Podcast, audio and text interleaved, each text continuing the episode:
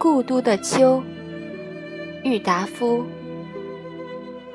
秋天，无论在什么地方的秋天，总是好的。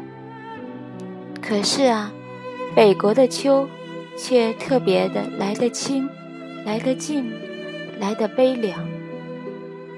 我的不远千里，要从杭州赶上青岛，更要从青岛赶上北平来的理由。也不过想饱尝一尝这秋，这故都的秋味。江南秋当然也是有的，但草木凋得慢，空气来得润，天的颜色显得淡，并且又时常多雨而少风。一个人夹在苏州、上海、杭州，或厦门、香港、广州的市民中间。浑浑沌沌的过去，只能感到一点点清凉。秋的味，秋的色，秋的意境与姿态，总看不饱，尝不透，赏玩不到十足。秋并不是名花，也并不是美酒，那一种半开半醉的状态，在领略秋的过程上是不合适的。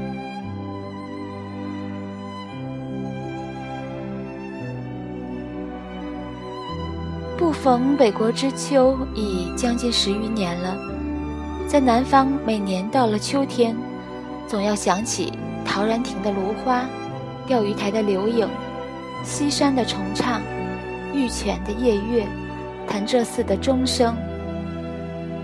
在北平，即使不出门去吧，就是在皇城人海之中，租人家一层破屋来住着，早晨起来。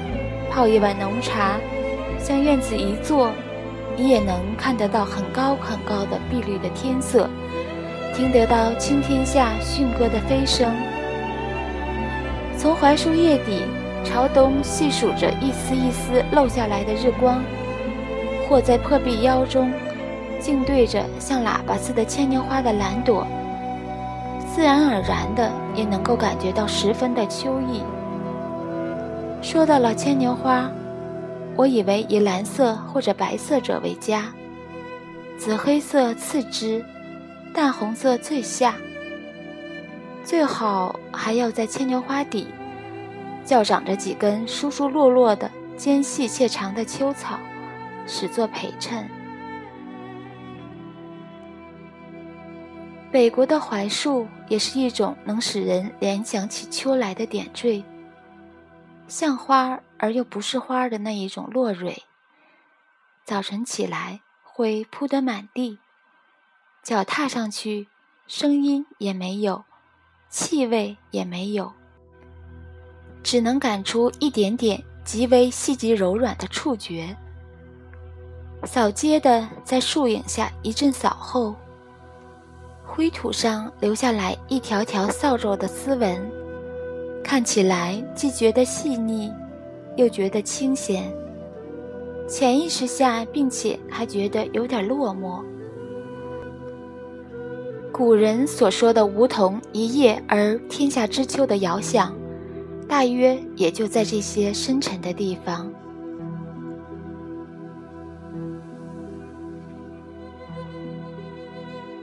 秋蝉的衰弱的残声，更是北国的特产。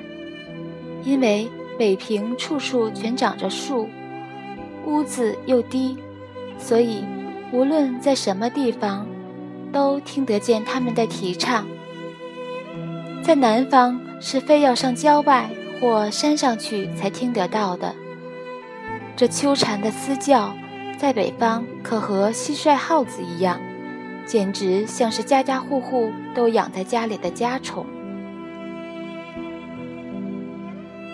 还有秋雨，北方的秋雨也似乎比南方下得齐，下得有味，下得更像样。在灰沉沉的天底下，忽而来一阵凉风，便稀里嗦啰地下起雨来了。一层雨过，云渐渐地卷向了西去，天又晴了，太阳又露出脸来。着着很厚的青布单衣或夹袄的都市闲人，咬着烟管，在雨后的斜桥影里，上桥头树底下去一立，遇见熟人，便会用了缓慢悠闲的声调，微叹着互答着的说：“哎，天可真凉了，可不是吗？一层秋雨一层凉。”北方人念“镇”字，总老像是“层”字，平平仄仄起来，这念错的奇韵，倒来得正好。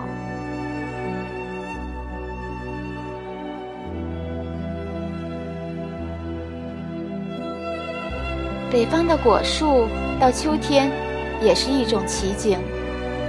第一是枣子树，屋角、墙头、茅房边上。灶房门口，它都会一株株的长大起来，像橄榄又像鸽蛋似的这枣子壳，在小椭圆形的细叶中间显出微绿淡黄的颜色的时候，正是秋的全盛时期。等枣树叶落，枣子红完，西北风就要起来了，北方便是沙尘灰土的世界。只有这枣子、柿子、葡萄，成熟到八九分的七八月之交，是北国的清秋的佳日，是一年之中最好也没有的 Golden Days。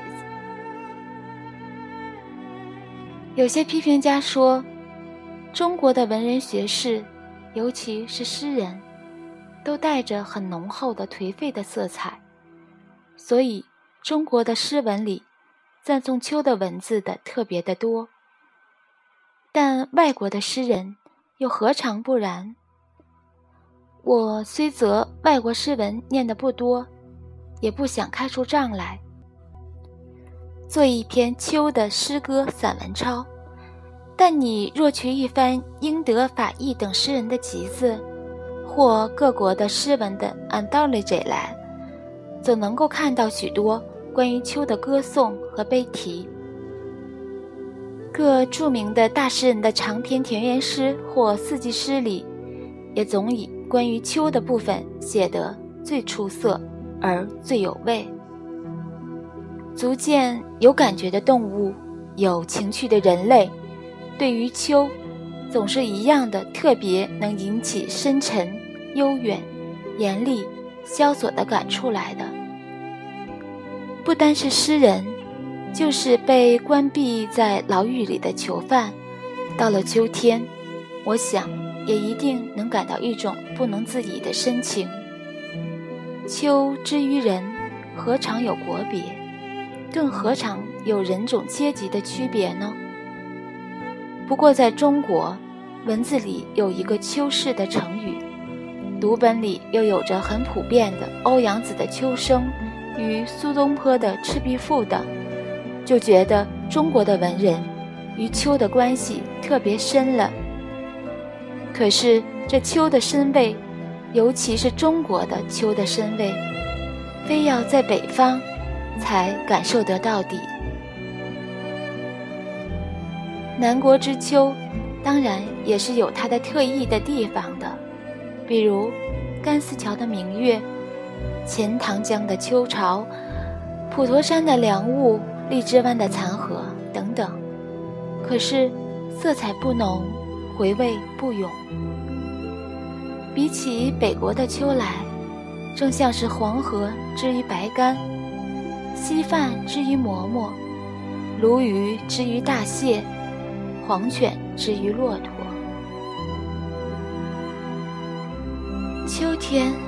这北国的秋天，若留得住的话，我愿把生命的三分之二折去，换得一个三分之一的零头。